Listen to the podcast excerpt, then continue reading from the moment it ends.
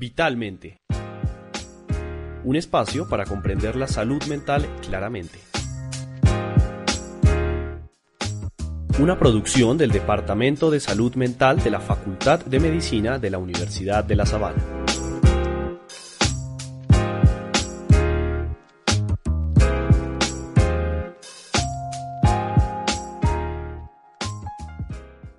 Bueno, un saludo muy especial a todas las personas que nos están escuchando, que nos siguen, también a quienes nos encuentran hasta el día de hoy. Bienvenidos a Vitalmente. Vamos a iniciar una temporada que hemos querido llamar Viviendo la pandemia, una mirada a lo mental. Y el tema de hoy específicamente es qué hacer con el COVID psicológico. Estadísticamente.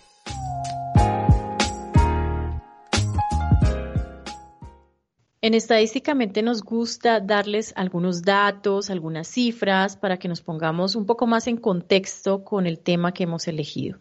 Y hoy les queremos preguntar, ¿saben ustedes que durante la pandemia y la cuarentena mundial se han incrementado de forma importante los síntomas relacionados con ansiedad y depresión?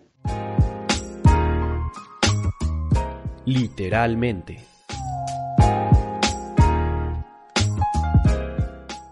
Literalmente es la sección en la que comentamos el caso de alguna persona que nos ha querido compartir, un caso que tiene que ver, por supuesto, con el tema de esta entrega y que nos puede ilustrar un poco más al respecto.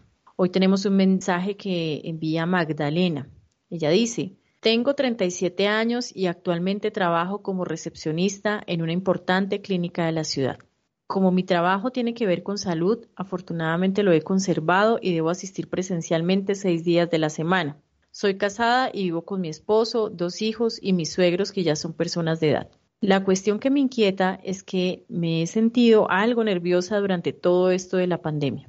A veces siento palpitaciones, se me enfrían las manos y se me pone mal el estómago. He notado que esto ocurre sobre todo cuando me entero de alguna noticia complicada con respecto a la infección por el coronavirus como por ejemplo el aumento de muertes y lo fácil que es contagiarse. Yo tomo todas las medidas del caso, me lavo frecuentemente las manos, tengo gel y alcohol, uso el tapabocas y me baño y cambio de ropa apenas llego a la casa.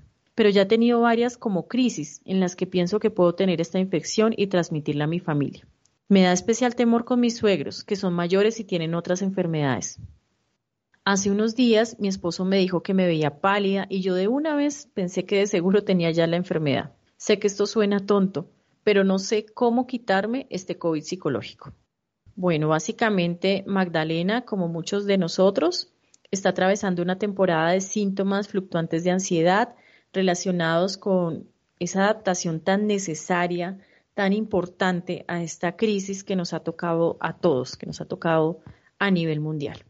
Y para comprender un poco más del tema, hemos invitado hoy a una persona que es la doctora María Paola Rodríguez. La doctora María Paola es magíster en psicología clínica, psicoterapeuta de orientación logoterapéutica y nos va a responder algunas preguntas alrededor de esto que muchos han llamado el COVID psicológico. Doctora Rodríguez, muchas gracias por acompañarnos y quisiera arrancar preguntándole a qué se debe que muchas personas puedan sentir que tienen la infección por el coronavirus aun cuando no tienen síntomas claros de ello. Bueno, un saludo para todos. Doctora Sandra, muchas gracias por la invitación y estoy muy contenta de estar en este espacio. Bueno, eh, realmente creo que estamos viviendo una situación a nivel mundial eh, difícil y, creo que nos empezamos a, responder de una manera en que sentimos nos debemos defender de esta situación de amenaza. Sin embargo, hay personas que, que son mucho más susceptibles, digamos que ven esta amenaza con una carga de angustia muchísimo más fuerte que otras personas y tal vez empiezan a, a, a, estar centradas en todo este tema de la pandemia, del contagio, de la posibilidad de contagiar a los demás, de la posibilidad de morir, de la posibilidad de enfermar. Entonces creo que, se empieza a generar como un pensamiento, eh, digamos lo que no, no, le es sano a la persona y eh, cualquier señal de pronto que tienen en su organismo eh, o cualquier, digamos, los síntomas que antes se podría presentar y tal vez pasaba desapercibido, ahora se empieza a ver mucho más grande, se empieza a, a pensar que ya se tiene la infección, se le empiezan a mandar señales al organismo de que se tiene el COVID-19 y pues adicional la parte emocional de lo que implica vivir esta situación en, en, su vida.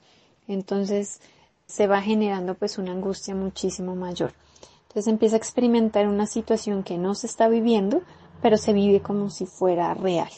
Entiendo, doctora, entiendo, pero pues sabiendo que esto genera tanta angustia, tanto malestar, ¿cómo pueden, cómo pueden hacer las personas para combatir este COVID psicológico, esta percepción?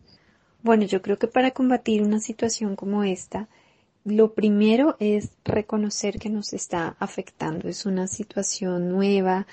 Eh, creo que hablar de las emociones que nos está generando, el miedo que tenemos, la angustia, eh, eso, eso va a ayudar eh, buscar una persona que nos genere confianza, que nos sintamos escuchados, eh, o también si es necesario buscar ayuda profesional, eh, pero generar ese espacio para poder hablar de ese tema, la información que, que estemos eh, viendo de, de todo lo del COVID-19, si es necesario entonces también distanciarnos eh, un poco, no escucharla la mayor parte del día, solo dejar un espacio de pronto para enterrarnos de lo más importante que las fuentes también de la información, eh, mirar que, que, sean fuentes confiables y si es necesario también escucharla pues menos veces a la semana por el caso de, de cada persona pues escucharla menos.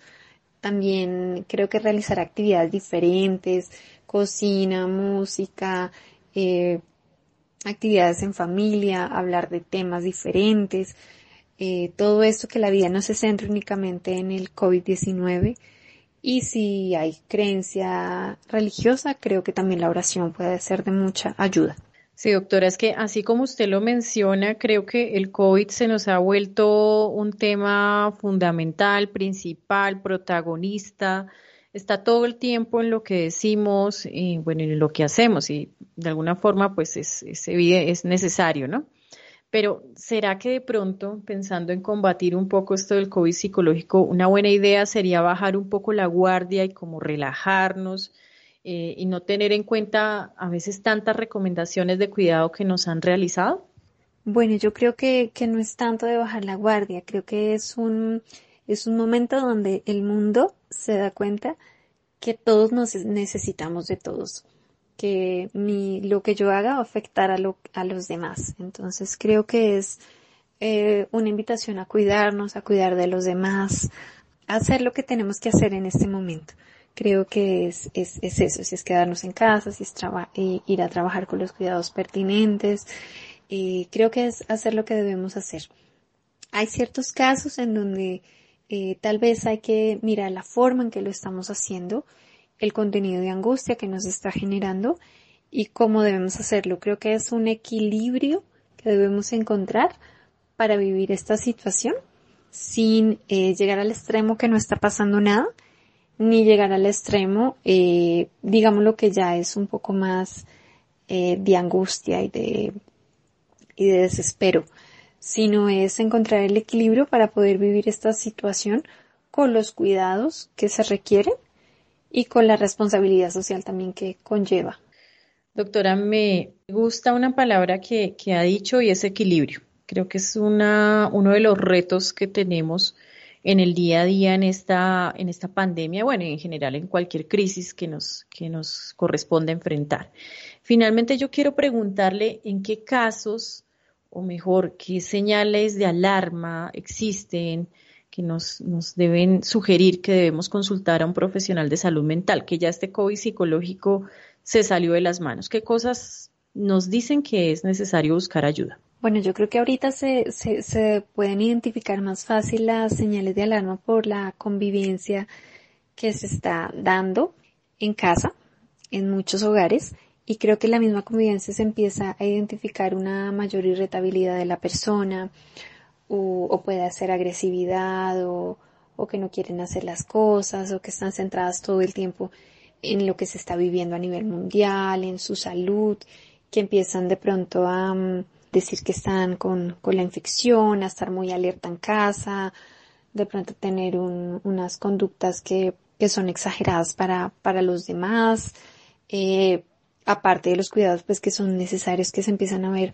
conductas un poco exageradas, repetitivas, eh, que el ánimo de pronto cambia mucho, que se deja de comer o que se aumenta las cantidades en que se come de una manera de pronto eh, muy inusual para lo que la persona lo hacía, eh, sueño, de pronto se altera el sueño o se está levantando muchísimo más temprano la persona, de lo que usualmente lo hace, cambios como abruptos de, de sus rutinas, con una carga que la persona la vea muy tensionada, nerviosa, de pronto muchas molestias musculares, mucha tensión muscular o que se empiezan a ver conductas de pronto llamativas en, en casa.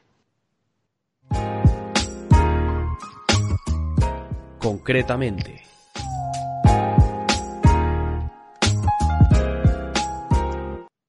Bueno, quiero agradecer a la doctora María Paola Rodríguez que nos ha eh, ilustrado, que nos ha aclarado estas dudas alrededor de esto que la gente popularmente ha llamado el COVID psicológico.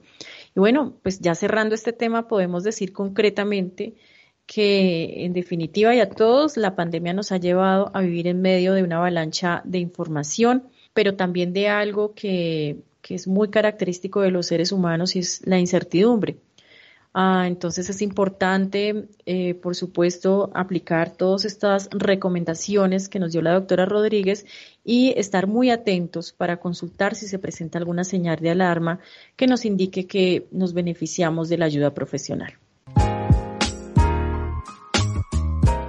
¿Verdaderamente?